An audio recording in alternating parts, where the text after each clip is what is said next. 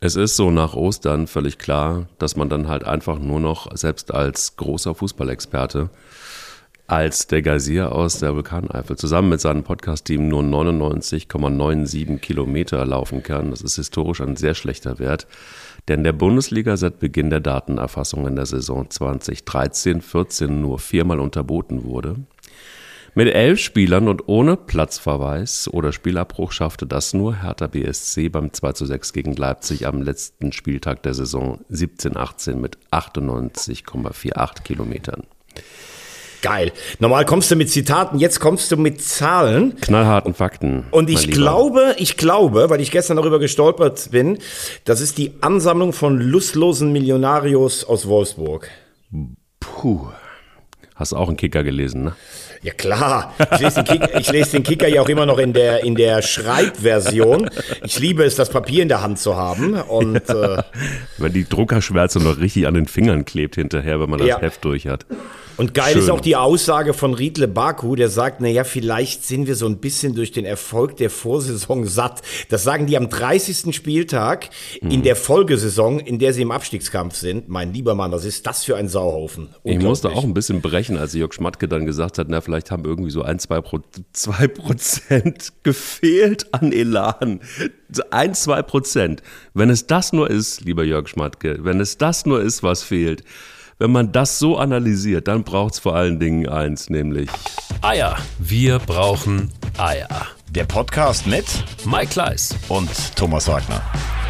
Thomas, was ist da in Wolfsburg los? Also ich meine, ähm, normalerweise ist es doch eigentlich so, dass spätestens dann ein Trainer, also ich bin ja immer der so der Trainerbäscher, hat sich ja Wahnsinn, was du bei Wahnsinn. Wenn, wenn, man das bei uns mal äh, anschauen würde, wen du alles schon entlassen hast in dieser ja, Saison. Ja, ja. Also ich glaube, das wäre eine Saison geworden mit mit einer mit neuen Rekordwerten auf Vogelwild. dem Trainermarkt. Ja, Vogelwild. Vogelwild.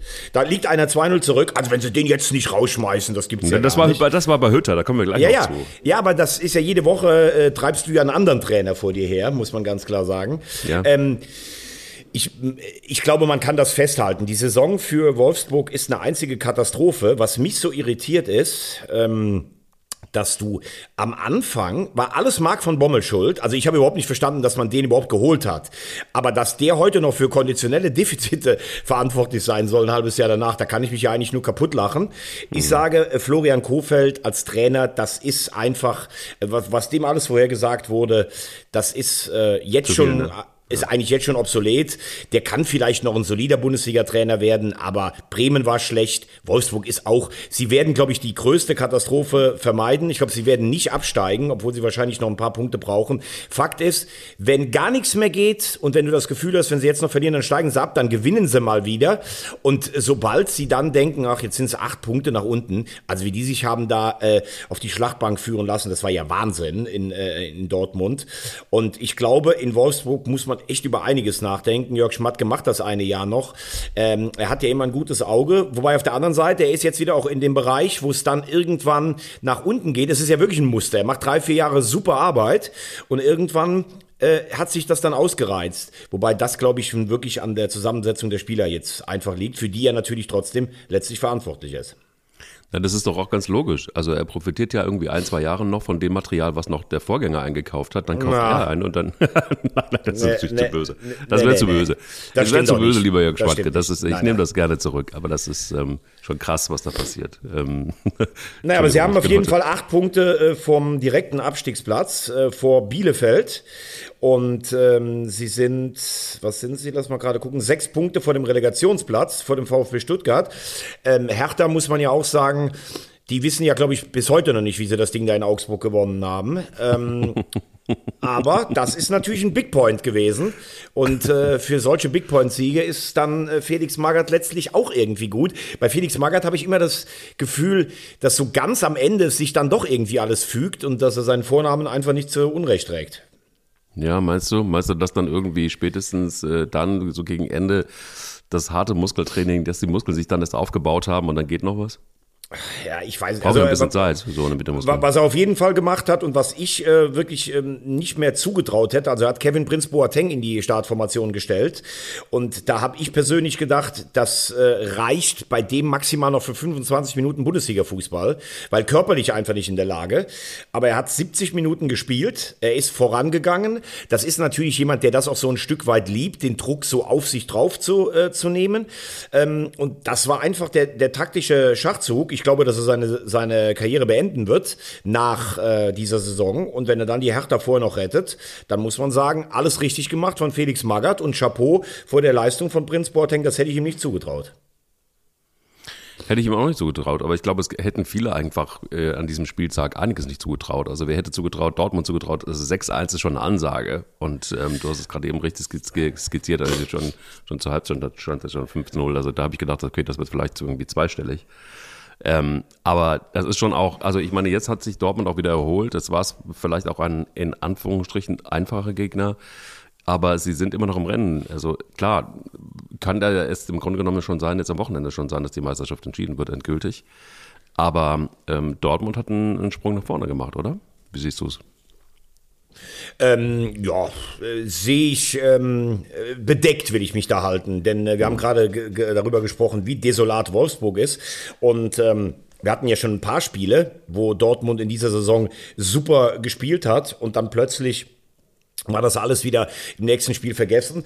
Äh, es ist ja jetzt das Spiel, wenn Bayern gegen Dortmund gewinnt am kommenden Wochenende, dann mhm. sind sie ja Meister. Mhm. Ähm, zunächst mal möchte ich äh, auch äh, an all die Reus-Becher, die es ja immer gibt, und der, ich habe ihn ja diese Saison auch äh, kritisiert, möchte man sagen, ist der vierte Spieler übrigens, der im Kreis, im erlesenen Kreis derer äh, ist, die über 100 Vorlagen geliefert haben äh, in der Bundesliga. Also das ist schon stark. Thomas Müller führt die Rangliste an. Ähm, und äh, wir haben ja auch schon mal gesagt, wie oft er das 1 zu 0 schießt. Also von wegen immer, äh, Reus taucht immer ab. Kann ich nicht akzeptieren. Ähm, 6-1, trotzdem ist die Saison für Dortmund, denn da kommen wir gleich ja auch noch drauf. Die Bayern sind dieses Jahr, wären dieses Jahr zu knacken gewesen. Weil die Bayern einfach für mich gefühlt die schlechteste Saison seit ganz langer Zeit spielen ähm, und hätte Dortmund einfach ein bisschen mehr Konstanz reinbekommen und damit meine ich jetzt gar nicht die, äh, damit meine ich jetzt gar nicht die direkten Duelle oder du kannst sicherlich auch als Dortmund mal in Leipzig verlieren oder sowas, aber es wäre ja eigentlich nur schon was drin gewesen, wenn du, wenn du die Heimspiele oder bei den, bei den Abstiegskandidaten auswärts nicht verloren hättest, denn mhm. die Bayern mit in Anführungszeichen nur 72 Punkten zu dem Zeitpunkt der Saison, da haben wir schon äh, Spielzeiten erlebt, wo die viel, viel souveräner durchgegangen sind. Also Absolut. Dortmund Dortmund, Dortmund, um deine Frage zu beantworten, ähm, muss den Kader dringend umstrukturieren. Wollen sie auch tun. Nächstes Jahr ohne Haaland. Ähm, Rose bekommt noch eine Chance, aber so eine Spielzeit wie dieses Jahr, denke ich, äh, sollte er, er sich nicht erlauben. Gut, aber bei Bayern München sieht es ja ähnlich aus. Jetzt hat man, so sagen die Gerüchte, haben Manuel Neuer und Thomas Müller bis 25 verlängert. Das sind jetzt dann doch etwas ältere Spieler. Ähm, krass finde ich tatsächlich bei Manuel Neuer bis 25. Das, wann, wie alt ist er dann? 54? Irgendwie sowas. ähm, und ähm, äh, also gut, Lewandowski ist weg, der geht zu Barcelona und ähm, Haaland ist zu teuer, sagt Kahn im Doppelpass. Wie kommen die jetzt klar mit Bayern? Also ich glaube, Bayern München hat so ein bisschen auch das Problem, dass so die richtigen Topspieler aus der internationalen Szene, zumindest in Europa, nicht so richtig äh, zu Bayern wollen, oder? Das ist nicht die, die allererste Adresse. Da ist ja auch ein Umbau gefordert. Also ich meine, so kann es ja nicht bleiben.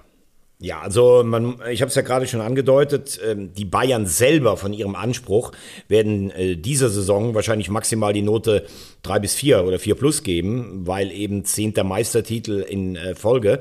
Aber raus im Pokal mit der höchsten Pokalpleite, 5-0 in Gladbach. Und ähm, das Ausscheiden gegen den siebten der Primera Division, ich glaube, das rüttelt doch schon ganz gewaltig am Selbstverständnis äh, der Bayern. Das am, ähm, wann war es, am Dienstag gegen Villarreal, das war schon, wenn man Hin- und Rückspiel zusammennimmt, natürlich hätten die im Rückspiel auch zwei oder drei und gewinnen können, aber das war schon eine gewisse Bankrotterklärung. Äh, Villarreal, äh, allen Respekt, auch vor Unai Emery, äh, der äh, ja schon viermal die Europa League gewonnen hat, letztes Jahr auch mit Villarreal, vorher mit Sevilla. Hat mhm. Nagelsmann einfach in zwei Spielen ausgecoacht. Ja. Ähm, wir haben Julian Nagelsmann hier gelobt für seine Krisen- und Kommunikationspolitik, äh, als es um die Jahreshauptversammlung, als es um Corona bei Kimmich ging. Aber ich habe nachher so ein bisschen das Gefühl gehabt, dass Nagelsmann ein bisschen zu viel erzählt hat. Das gehört dann auch zur Wahrheit, auch für einen jungen Trainer. Allerdings auch zu viel erzählt, weil von Oliver Kahn gar nichts und von Prazzo re relativ wenig Erhellendes kommt. Der Kader ist schlecht zusammengestellt und so ist das zweite Aus hintereinander in der Runde der letzten acht für die Bayern und ihre Ansprüche, die ja immer zu den Top 4 gehören müssen. Natürlich sportlich ein Debakel. Und ähm, ich glaube, dass da gerade im Moment jeder einzelne Stein umgedreht wird. Und um deine Frage zu beantworten, ähm, meine Berichte und Quellen sagen auch, das ist ja auch kein großes Geheimnis, dass Müller und Neuer bleiben werden. Mit Müller auch gerade dieses Mir San Mir. Und ähm, dass Gnabry wohl gehen wird und Lewandowski ähm, wohl tatsächlich auch nochmal wechseln wird. Ich denke, den werden sie tatsächlich aber nächste Saison halten. Dann wird er ablösefrei gehen. Es sei denn, es kommt jetzt noch ein unanständiges Angebot rein, weil, wie man hört, müssen ja sogar die Bayern sparen. Aber irgendwas ist da zwischen Lewandowski und den Bayern passiert. Also, wenn man die ganze Kommunikation sieht, er wirkte ja eigentlich so zwei Jahre super happy mit dem Champions League-Sieg, mit seinem persönlichen Rekord, mit Ehrungen und sowas. Was hast du für einen Eindruck aus dieser Beziehung Lewandowski-Bayern? Ähm, ich habe fertig. Also ich glaube, dass, dass Lewandowski, genau das habe ich auch beobachtet, was du beobachtet hast, nämlich, dass er so seit einem Jahr ungefähr ja, lustlos wird total übertrieben, aber er hat nicht mehr die Bindung zum FC Bayern, ähm, wie er sie mal hatte. Ich glaube, Lewandowski musst du einfach ähm, um, umgarnen. Und du musst ihm eine Zukunft bieten. Und du musst ihm, das ist so ein typischer Spieler, siehst du auch in seiner Körperhaltung, an seinem Lifestyle und so weiter, der braucht Zukunft und der muss gemocht werden und der muss auch viel Geld verdienen und eine Perspektive. Und ich glaube, das ist eben, eben nicht mehr so richtig der Fall. Also Julian Nagelsmann ist kein Trainer, äh, Brazzo ist auch kein Sportdirektor, der jetzt irgendwie äh, Spieler aufs goldene Tableau hebt. Ich glaube, das ist Oliver Kahn übrigens auch nicht. Ich glaube, dass Oliver Kahn übrigens ein ganz großer äh, Teil des Problems ist, aber können wir gleich auch nochmal drüber sprechen. Glaube ich auch, glaube ich auch. Ähm, ich glaube, Eier, wir brauchen Eier, ist äh, nicht immer gut im Leben, das wissen wir ja auch. Also in diesem Podcast natürlich hervorragend, aber ansonsten kann das nicht immer, ist das nicht immer die richtige Taktik. Egal, Oliver Kahn können wir gleich noch drüber sprechen. Aber Lewandowski ist, glaube ich, wirklich so ein Spieler, wenn du dem nicht pinselst, dann äh, ist tatsächlich irgendwann auch die Farbe leer und dann äh, geht, guckt der sich auch knallhart um. Und was ich beobachtet habe, ist, dass Lewandowski nicht mehr 100% mir, mir an mir ist, sondern der ist halt einfach auch ich bin ich und guckt sich jetzt um und das ist auch legitim in seinem Alter. Ich kann mir gut vorstellen, in der Konstellation, so wie es da ist im Moment bei Bayern München, da ist das ganze Spiel nicht nur alleine auf ihn ausgerichtet. Auch das ist Teil der Wahrheit und auch das, das ist übrigens äh, Julian Nagelsmann und das ist auch Teil dessen, warum Bayern nicht mehr die Rolle spielt in der Liga oder diese Macht hat. Ähm, das Spiel hat sich verändert und das merkt Lewandowski und das gesamte Setting, also auf dem Platz und neben dem Platz ist nicht mehr so, dass die Diva, so wird er ja oft genug genannt, ähm, äh, zufrieden ist. Und dementsprechend ganz normal, dass dann so ein Spieler mit dem Profil sagt, ach, komm, dann nochmal zwei Jahre richtig Kohle machen, Barcelona, Real Madrid, ähm, Hauptsache Deutschland, dann mache mach ich halt das. Ja, da waren ja schon viele m, Punkte drin, die ich absolut unterstreichen kann. Also erstmal müssen wir mal mit der Mehr aufhören, dass irgendein Spieler während Corona auf irgendwas verzichtet hat. Ich habe das äh, Gefühl, die ganzen Forderungen der Spieler und ihrer Berater sind sogar noch dreister geworden. Da gab es dann vielleicht mal einen zehnprozentigen Gehaltsverzicht oder 20 Prozent. Ja. Ach, die armen Kerle, die haben ja fast nichts mehr zu essen. Die drehen ja alle noch mehr durch. Also Lewandowski verdient 19 Millionen, damit am meisten mit Neuer in der Kabine und fordert jetzt als Anfang, Mitte 30er über 20 Millionen. Das finde ich echt ein Hammer, muss ich sagen.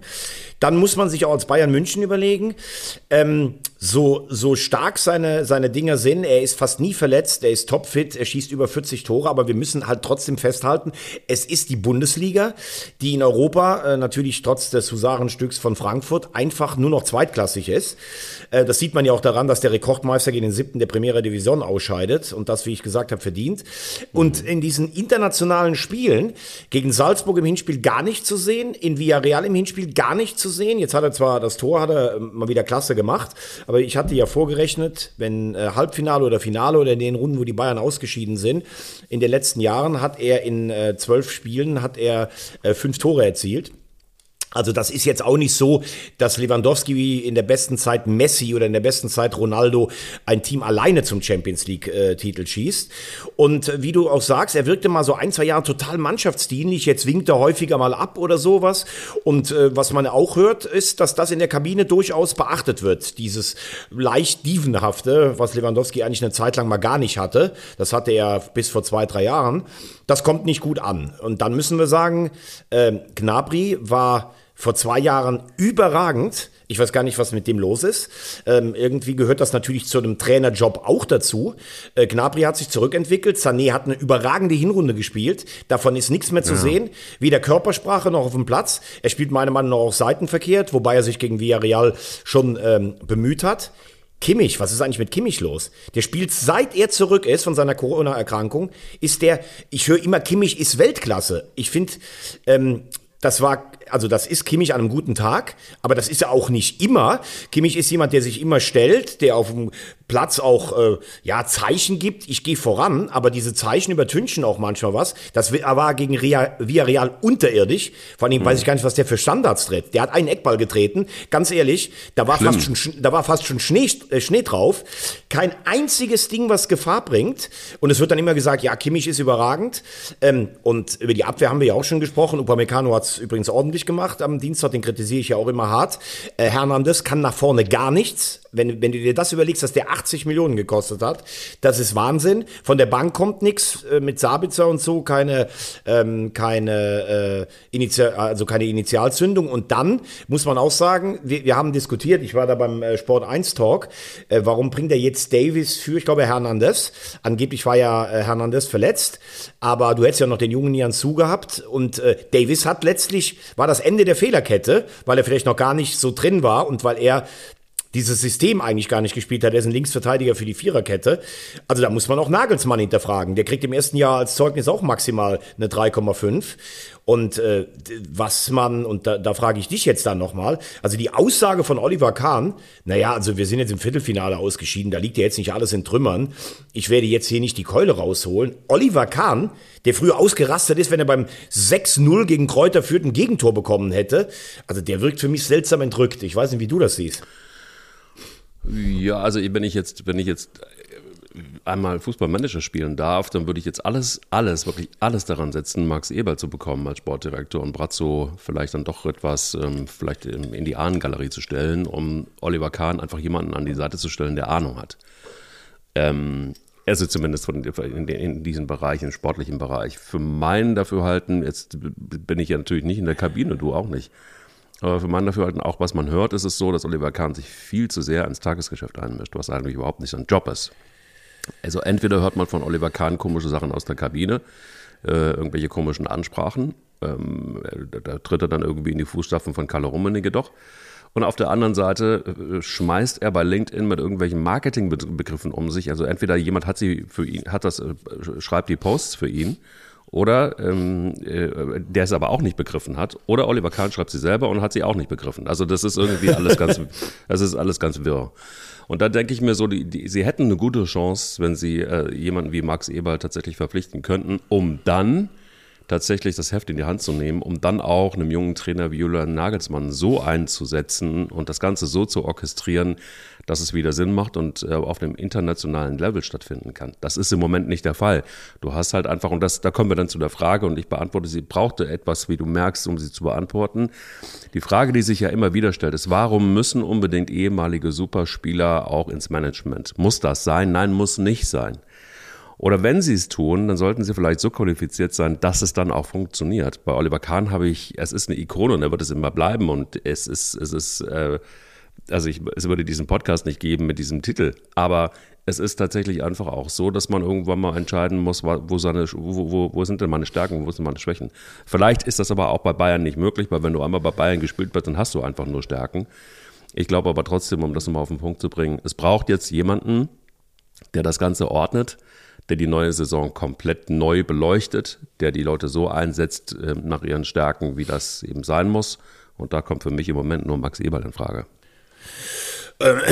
Also für mich gar nicht, äh, da kommen wir ja gleich noch dazu. Ähm, so sehr ich Max Eberl schätze und für neun Jahre überragende Arbeit geleistet habe, muss ich sagen, was er da für einen charakterlichen und widerstandsfähigen Trümmerhaufen in Gladbach zusammengestellt hat für diese Saison.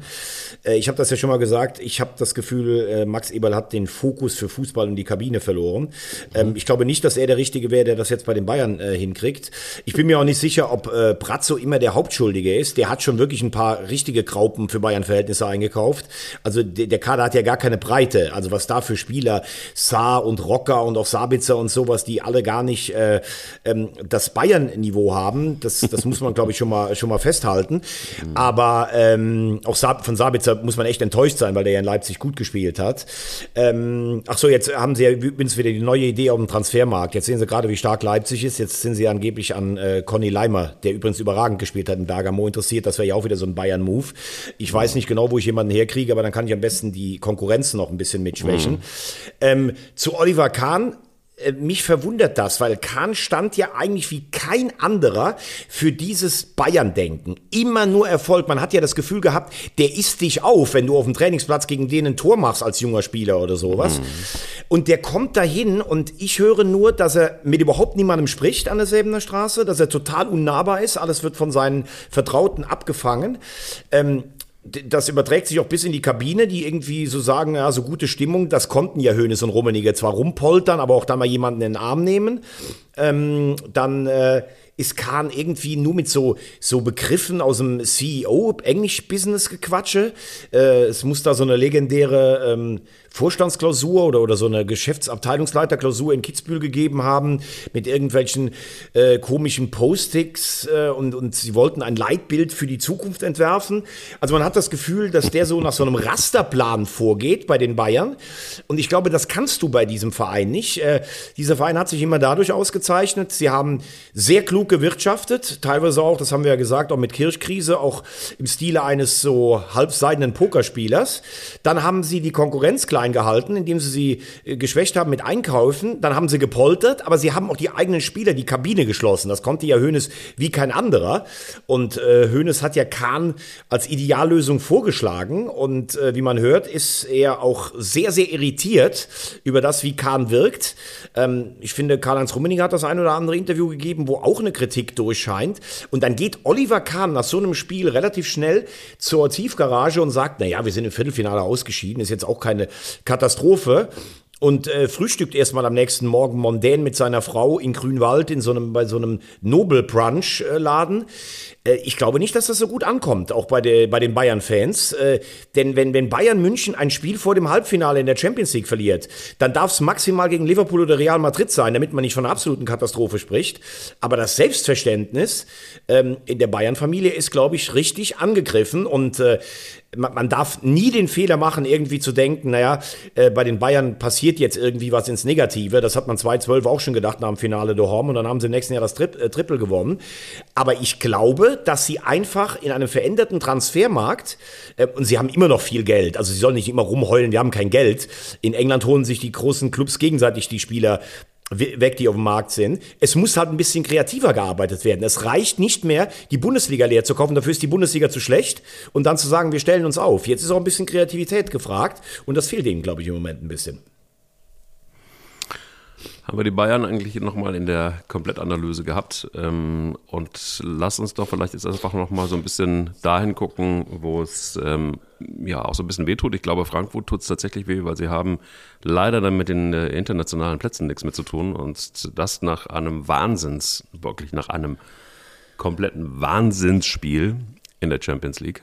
In der Europa League. Äh, in der Europa League, Entschuldigung. Aber stimmt, Barcelona ähm, steht eigentlich für Champions League. Ich verstehe dich, was du sagst. Ja, ich bin immer noch euphorisch, weil ich immer noch, ich, es war für mich tatsächlich überhaupt nicht zu. Bist zu du jetzt glauben, auch Eintracht Frankfurt-Fan?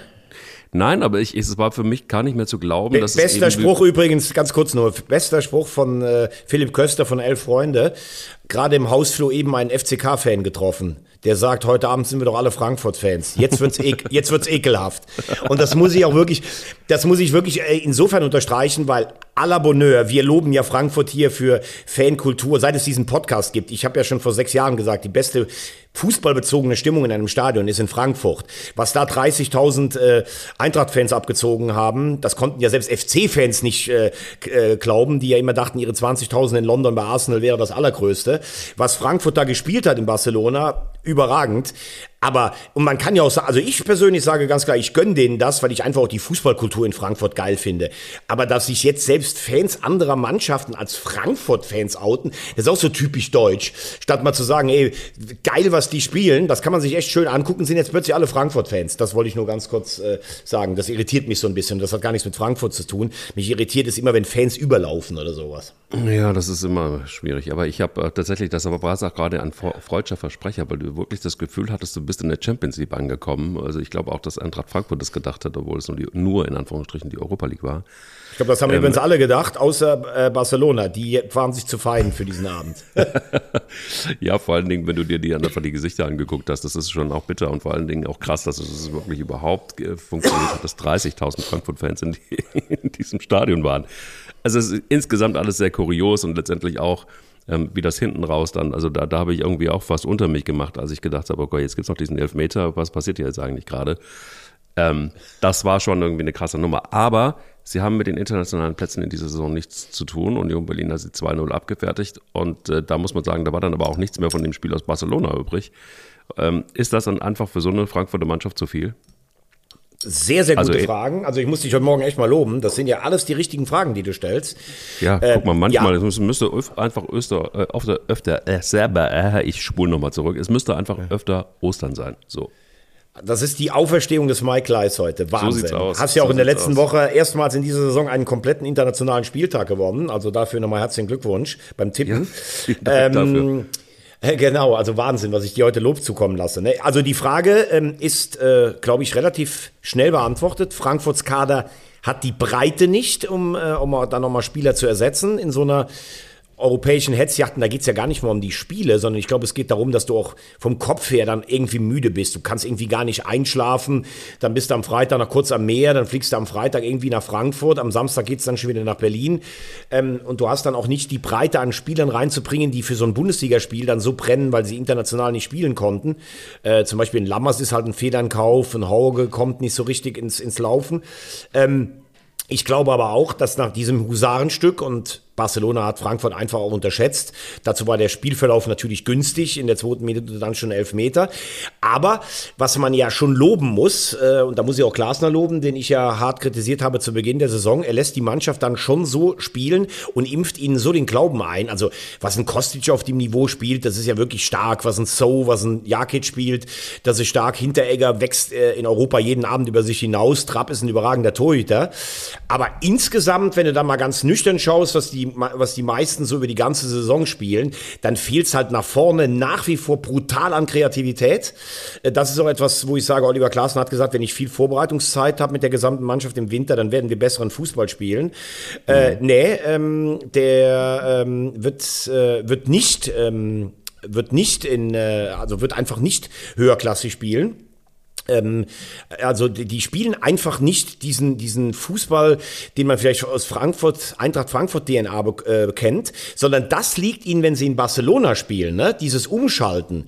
Das passt bei ihnen hervorragend, äh, weil sie da dann praktisch kontern können und das läuft über ihre schnellen Außen und über eine massierte Mitte super. Aber sie werden nächstes Jahr definitiv über die Liga sich nicht qualifizieren. Also sie müssen die äh, Europa League gewinnen, um dabei zu sein und dann spielen sie ja nächstes Jahr Champions League. Also ich glaube, der Tipp, Frankfurt spielt nächstes Jahr keine Europa League, der ist nicht gewagt. Okay. Gut, dann lassen Sie aber vielleicht einfach nochmal darüber sprechen, wer spielt denn dann letztendlich international? Also über die Champions League, glaube ich, das äh, sollte einigermaßen ja, klar sein. Ja, in Anführungsstrichen, nee, es ist noch gar nichts klar eigentlich. Ja, doch, also Bayern und Dortmund. Dortmund ist seit gestern ja auch rechnerisch okay, durch. Das ja, ja, ja. Ja, so. Dann haben wir Leipzig, die ähm, in Leverkusen gewonnen haben. Das war ein Big Point. Leipzig, ich war ja für RTL in äh, Bergamo. Übrigens, äh, Mike, du reist ja auch gerne. Bergamo für mich mittlerweile in den Top 5 der schönsten Städte Europas. Ich weiß nicht, ob du schon mal da warst. Noch nie also, leider Sensation, wirklich Sensation. Die Altstadt da auf dem Berg kann ich nur jedem empfehlen, umrandet von einer ganz tollen Stadtmauer. Ähm, tolles Stadion auch, tolle Atmosphäre. Atalanta ist leider so ein bisschen, glaube ich, geknackt, die DNA. Ähm, also das war ein sehr reifer Auftritt von Leipzig ähm, mit, einem, mit einem überragenden Inkunko, mit einem überragenden Leimer. Ich glaube äh, übrigens, dass Leipzig auch gute Chancen hat, die Europa League zu gewinnen. gewinnen. Ähm, ich finde, um das noch abzuschließen von eben, dass für Frankfurt das Los West Ham schon schwierig ist, weil West Ham eine Spitzenmannschaft in der Premier League ist. Und jetzt wird die Frage sein, kannst du dich nochmal fokussieren? Viele Frankfurter Verantwortlichen haben ja auch schon gesagt, jetzt wollen wir das Ding gewinnen. Das ist auch der richtige Weg. Ähm, Leipzig wird ganz klar sich durchsetzen gegen die Glasgow Rangers. Da bin ich mir sehr, sehr sicher. Und die kommen auch in die Champions League, also auch über die Liga. Ähm, Leverkusen äh, als Vierter, muss man sagen, hatten wahnsinniges Verletzungspech und haben auch wenig Spielglück, wie gestern wieder. Ähm, die müssen natürlich jetzt echt aufpassen, weil Freiburg bärenstark ist. Also Freiburg hat äh, so ein bisschen diese äh, Schwächephase überstanden, die sie hatten zu ja. Beginn der Rückrunde. Richtig gut. Sie werden ja heute Abend leider im Pokal ausscheiden gegen den HSV. Selbstverständlich aber, werden sie das. aber äh, also Freiburg, alle, allen Respekt davor. Die beiden werden sich, glaube ich, duellieren um den vierten, ähm, um den vierten Platz äh, in der Champions League. Dann der, der andere kommt halt auf jeden Fall in die Europa League. Ja, und dann würde ich sagen, Union oder der FC in die Europa League. Hoffenheim ähm, schwächelt brutal. Ich weiß gar nicht, was da los ist. Mainz und Frankfurt sind raus seit diesem Wochenende.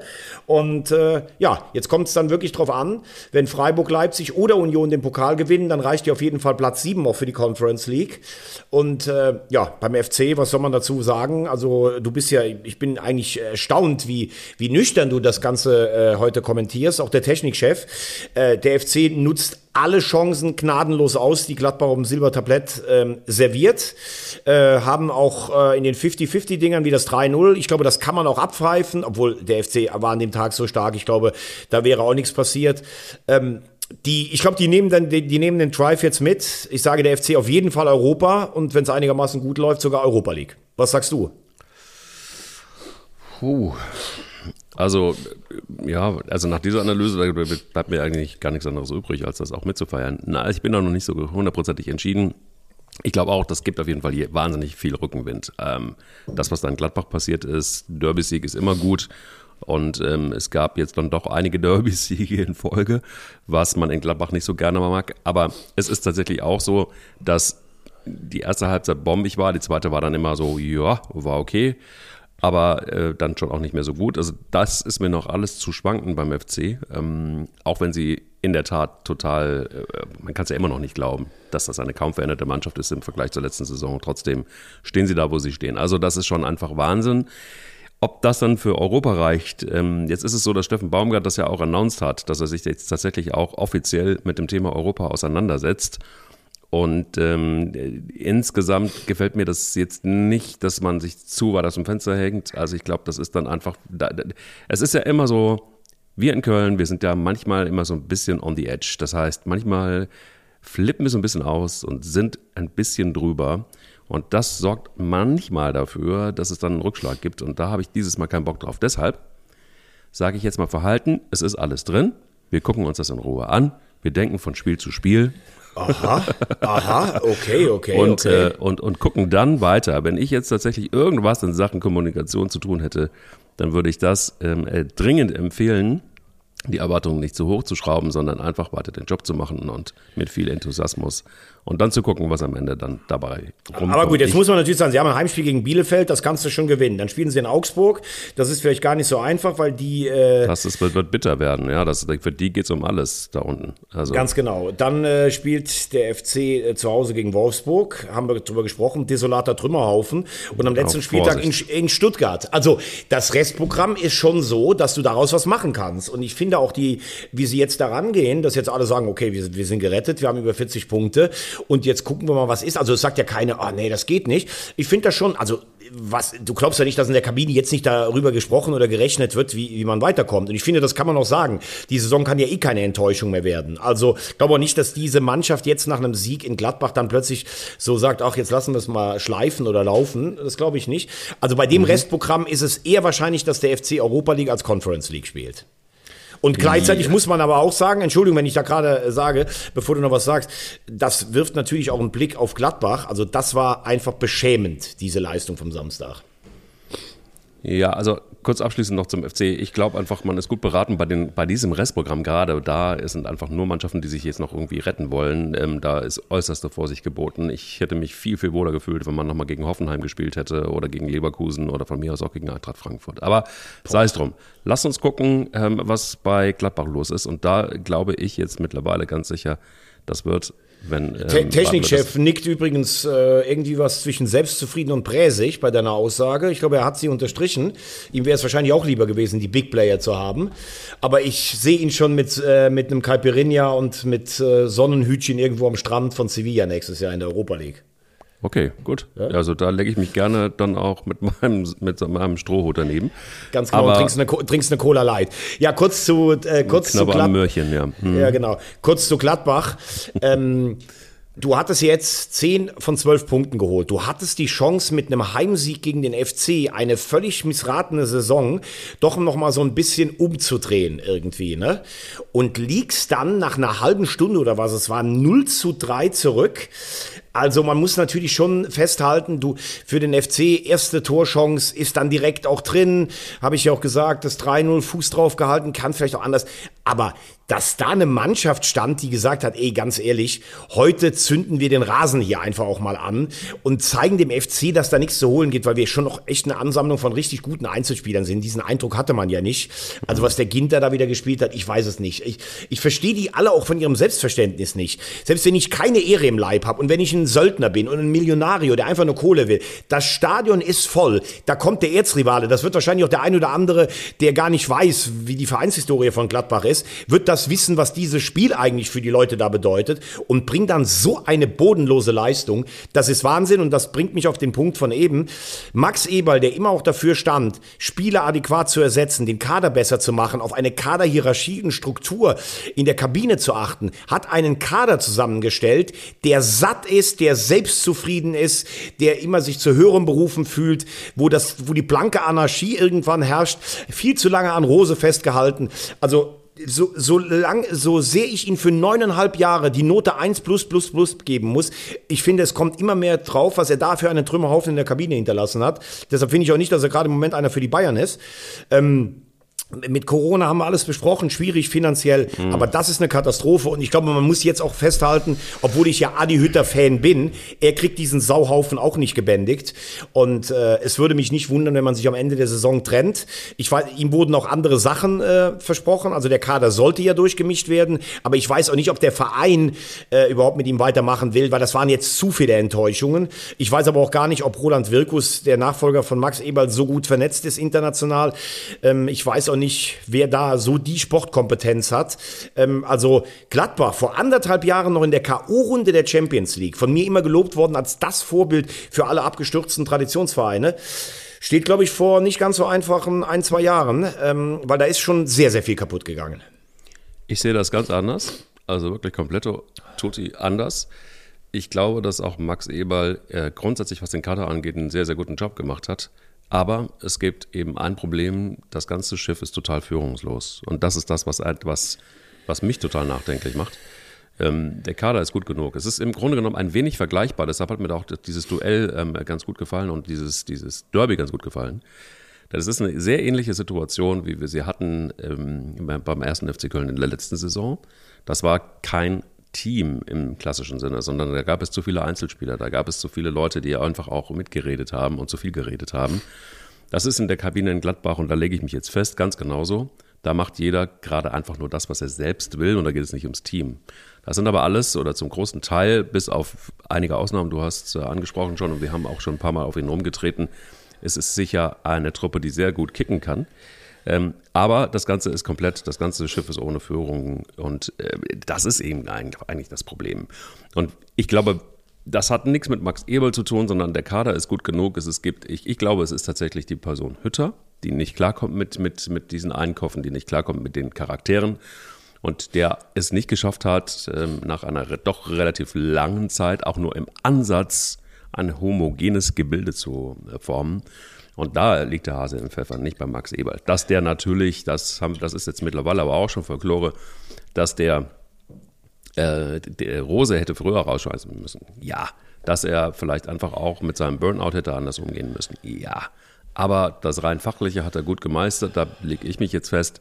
Und wenn du einen Trainer hättest wie, keine Ahnung, Christian Streich, äh, Steffen Baumgart, ähm, you name it, dann wäre das in Gladbach in einer nächsten Saison wahrscheinlich auch mit diesem Kader, mit ein paar Veränderungen, ein, zwei, drei Veränderungen, äh, eine ganz andere Klamotte. Aber wir sind natürlich weit entfernt von der Situation, dass Gladbach äh, dem FC Bayern irgendwann mal Konkurrenz machen würde. Das ist wiederum Folklore, das ist lange her. Das würden, hätten ja gerne einige gesehen, als sie in der Champions League. Ja, du hast doch vor zwei Jahren erzählt, dass sie Tabellenführer waren. Habe ich absolut. Ja, ich habe ja. hab sie zum Herbst, Und außerdem, also da muss, gemacht. Du kannst auch alle Namen nennen hier, aber Adi Hütter als grundsätzlich als Trainer in, in Frage zu stellen, das ist Wahnsinn. Der hat drei Jahre überragende Arbeit in Frankfurt geleistet, zwei Jahre überragende Leistung in Bern, drei Jahre in Salzburg. Also jetzt mit Streich und Baumgart um die Ecke zu kommen, du kannst sagen, in dem Jahr hat er schlechte Arbeit in Gladbach gemacht. Muss ich total akzeptieren bei den Ergebnissen.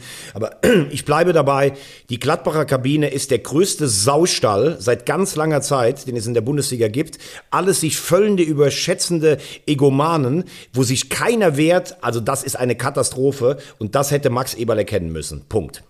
Meine Meinung. Aber ich muss natürlich deine auch akzeptieren. Lass uns noch einen Blick in die zweite äh, Liga ganz kurz ähm, werfen. Ich sag, Schalke ist durch und äh, Bremen schwächelt doch stärker als erwartet. Was meinst du? Hätte ich auch nicht gedacht. Also bei dem Durchmarsch, den sie da hingelegt haben, seit Ole Werner das Zepter übernommen hat, hätte ich niemals gedacht, dass äh, so ein Ergebnis wie gegen den ersten FC Nürnberg und auch die Spielweise und so weiter, dass das überhaupt möglich ist. Ähm, hätte allerdings aber auch nicht gedacht, dass hinten raus dann plötzlich äh, Darmstadt schwächelt, ähm, äh, der FC St. Pauli wichtige Punkte liegen lässt gegen Sandhausen. Also das ist schon einfach Wahnsinn, wenn man sich hinten raus anguckt, was da gerade so passiert. Was es wiederum für unseren, ich sage jetzt ganz bewusst unseren HSV, du weißt, dass mein Herz ja auch äh, ein, ein wenig für, für, für den Hamburger schlägt, das ist natürlich jetzt, wer hätte gedacht, dass die nochmal eine wirklich echte Chance haben, äh, eventuell doch noch zumindest den Relegationsplatz Aber, aber, aber ich, ich, sehe eigentlich keine echte Chance. Erinner dich, ich habe dir naja. vor dem Spiel, vor naja. dem Spiel, nein, vor dem Spiel gegen Paderborn habe ich dir gesagt, wenn sie sechs von acht gewinnen bei einem machbaren Restprogramm, haben sie 60 Punkte und das reicht für Platz drei. 60 Punkte bin ich nach wie vor der Meinung, dass das für Platz drei reicht. Aber alleine, wenn ich schon den Namen Regensburg nächste Woche schon wieder höre, da, da zieht sich bei mir schon wieder alles zusammen. Also, dass der HSV alle vier Spiele gewinnt, das glaube ich einfach nicht. Sollten sie alle vier Spiele gewinnen, dann sind sie meiner Meinung nach mindestens Dritter, da bin ich bei dir. Aber deshalb sehe ich keine echte Chance. Ich glaube, Schalke ist durch.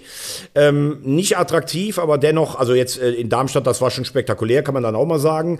Äh, Bremen schwächelt und hat viel Glück mit Schiedsrichterentscheidungen, das hatten wir ja schon thematisiert. Ich habe aber das Restprogramm mir mal angeschaut. Ich glaube, dass Bremen als Zweiter durchgeht. Und dann würdest du nach jetzigem Stand, würdest du sagen, am kommenden Wochenende ist ja auch das direkte Duell zwischen Pauli und Darmstadt, äh, dass der Sieger dieses Duells Dritter wird. Wobei den ersten FC Nürnberg darf man nicht vergessen, heimlich still und leise. Die punkten jetzt auch gegen die Spitzenmannschaften. Über den HSV haben wir gerade gesprochen. Ich glaube, so ist die Ausgangsposition in Liga 2. Aber eins möchte ich dir jetzt mal sagen. Du ja. als Fußballliebhaber des Südwestens, ich war am, Sams am Sonntag für Magenta auf dem Betzenberg. Also erstmals ausverkauft seit sieben Jahren.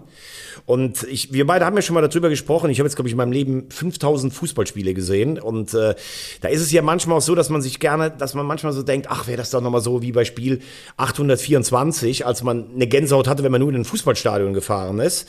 Mhm. Weil sich der Fußball auch manchmal verändert hat und weil man vielleicht auch zu viel gesehen hat. Aber der Moment des 2 zu 1 von Lautern in Unterzahl gegen Saarbrücken, als ich wirklich dachte, die Tribüne, die Westtribüne, die legendäre in Lautern, saugt den Ball ins Tor und das Dach fliegt weg. Also das hat zu den, gehört zu den Top Ten der emotionalsten Fußballerlebnisse, die ich jemals als, als Reporter hatte. Das war unfassbar. Das war wirklich äh, jetzt Ostern ähm, äh, gesprochen. Das war die Wiederauferstehung des Betzenbergs. Irre war das. Ja, was soll ich sagen? Ja, das, Zahl, ähm, Zahlländer als halber ist dann natürlich dein Herz gebrochen. Ja, das kann ich dir sagen. Weißt du, wann ich das letzte Mal so eine ähm, Gänsehaut von innen hatte? Wann? 1991. Als der FCK Meister geworden ist damals. Erst FC Kaiserslautern gegen den FC Barcelona 3 zu 1. Ja, aber das war ja leider in der letzten Minute war dieses 3 zu 1 ja das Ausscheiden. Aber das Spiel selber, das war natürlich Wahnsinn, ja. Aber, aber das war für mich eigentlich im Grunde genommen das Spiel der Spiele, warum ich äh, wirklich dann nochmal zurückgekommen bin als Kaiserslautern-Fan, weil es wirklich einfach so brutal war. Und ich habe das Spiel ähm, in, in Zügen gesehen. Ich dachte mir so, bitte was? 47.000 Menschen bei einem Spiel in der dritten Liga? Das schaffst du halt einfach nur. Also welche Mannschaften schaffen das? Der erste FC Köln würde das schaffen, würden sie, Gottes Willen, niemals bitte, hoffentlich werden wir es nie erleben, in der dritten Liga spielen. Ähm, aber beim ersten FC Kaiserslautern ist es ganz genauso. Das ist ja, das ist ja Wahnsinn gewesen. Und dann auch noch gegen Saarbrücke. Wege, das ist wirklich unfassbar.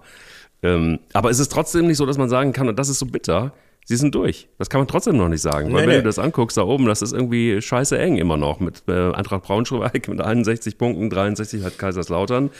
Ähm, also da ist, äh, ja, und 54, naja, theoretisch, ne? Also alles theoretisch mit dem. Naja, also, aber es ist, es, ja, es ist, ähm, es ist so, also ich glaube schon, dass Mannschaften wie Schalke, Gladbach, Köln, der HSV, Bremen, also selbst wenn die mal in die dritte Liga abstürzen würden und da kommt der Lokalrivale vorbei, da kriegst du das Stadion schon auch voll mit 50.000, das glaube ich nicht. Aber das Publikum in Kaiserslautern ist natürlich wirklich fanatisch, unfassbar treu. Also das war schon der Betze mit, mit, allen, mit allem drum und dran, auch mit Provokationen auf dem Platz und von außerhalb. Äh, eigentlich auch ein geiler Support von den Saarbrücken-Fans, da waren auch knapp 5.000, nur diese Idioten, die die Leuchtraketen auf den Platz geschossen haben. Mhm. Da denkt man ja immer, wie geil geistesgestört und wie betrunken muss man sein, um, um so eine Scheiße zu machen. Ähm, und ähm, der erste, erste FC Saarbrücken ist raus, ist raus einfach aus dem Aufstiegsrennen. Und du ja. hast es richtig angesprochen, Magdeburg ist durch. Lautern hat noch drei Spiele in Wiesbaden, das ist schwer am kommenden Freitag. Mhm. Braunschweig hat auch noch drei Spiele. Die spielen gegen Magdeburg aber erst am übernächsten Wochenende, wenn Magdeburg schon aufgestiegen ist wahrscheinlich. Und dann weiß man nicht, dann werden die wahrscheinlich eine Woche durchtrinken. Da weißt du nie, in welcher Verfassung die da ankommen, mit der Leichtigkeit des Seins. Oder, und wenn Braunschweig einen Punkt liegen lässt, also nur ein Unentschieden, dann kann Osnabrück wenn die alle Spiele gewinnen, noch eingreifen. Also es geht nur noch um diese drei Mannschaften, Lautern, Braunschweig und Osnabrück. Und ähm, wie du sagst, äh, Lautern hat auch acht Tore besser. Also ich würde sagen, sieben Punkte brauchst du mindestens, um Platz zwei zu verteidigen. Aber ich glaube, Lautern hat jetzt so einen Flow. Ich leg mich fest, die gehen als Zweiter durch. Die gehen als Zweiter durch, sagst du? Ja. Magdeburg Lautern und dann hat äh, Braunschweig oder Osnabrück, da würde ich mich echt nicht festlegen, weil Osnabrück echt jetzt auch einen geilen Lauf hat. Eieiei. Ei, ei. So, dann tippen wir, tippen wir noch für heute Abend, ne? Oder heute und morgen. Was sagt, ja, was sagt der, was sagt die Feuerwehr, das Orakel ähm, Mike Kleiss zum Spiel HSV gegen Freiburg? Also du wirst es, äh, du wirst es nicht hören wollen, da bin ich mir ziemlich sicher. Aber ähm, es wird leider so sein, das wird ernüchternd werden. Und ich bleibe jetzt auch dabei, dass Tim Walter steht für mich. Jetzt bleib, bin ich wieder bei der, bin ich wieder der Trainerbecher. Ähm, man hätte das ähnlich wie bei Marco Rose handeln sollen. Also es wird ein, es wird leider ein 4 zu 1 für Freiburg. Okay, also äh, Tim Walter hat, glaube ich, mit dem Spiel heute gar nichts zu tun, äh, weil er hat auch, muss man sagen, in Köln gewonnen mit einer richtig guten Leistung. Das war auch verdient. Mhm. Ähm, über die, das ist heute ein ganz anderer Wettbewerb. Natürlich ist Freiburg der Favorit, also die Saison, die die spielen, sensationell. Aber als Heimmannschaft hast du eine Chance, sicher auch von einem völlig euphorisierten Publikum. Ähm, ich sage grundsätzlich, also wenn ich jetzt neutral wäre, würde ich sagen, 30 Prozent hat der HSV eine Siegchance. So bin ich natürlich nicht neutral. Ich fahre gleich nach Hamburg. Ich sage, im Elfmeterschießen kommt der HSV weiter. Heieiei, du bist aber auch. Und morgen dann noch Leipzig, Leipzig gegen Union? Da ist es so, also ich bin ja im DFB-Pokal und ich, ne, das wird in dieser Saison wahrscheinlich nicht mehr viel werden, aber ich gehe mal davon aus, dass ähm, Union Berlin weiterkommt. Das wäre mir sehr recht, weil im Finale, glaube ich, haben wir dann bessere Chancen gegen Union als gegen Leipzig. Äh, deshalb sage ich auch, obwohl Leipzig in Wahnsinnsverfassung ist, sage ich 0 zu 1 äh, für Union Berlin. Damit heißt das Pokalfinale HSV gegen Union. Und das ist ja eh klar, wir holen dann den Pokal und haben am Ende der Saison genauso viele Titel wie die Bayern. Das ist geil. Die Bayern haben die Meisterschaften, wir den Pokal. Gefällt mir. Finde ich sehr, sehr gut. Und wenn man tatsächlich als HSV-Fan den Direktvergleich zum FC Bayern München ziehen kann und das auch tut und das auch aufrecht tut, dann braucht es vor allen Dingen definitiv an einem Montag, den 19. April 2022. Am, bei Ostern. Eier. Nach Ostern, natürlich, logischerweise nach Ostern ist so viel Protein im Blut, dass es eins braucht, nämlich Eier. Wir, Wir brauchen, brauchen Eier. Eier.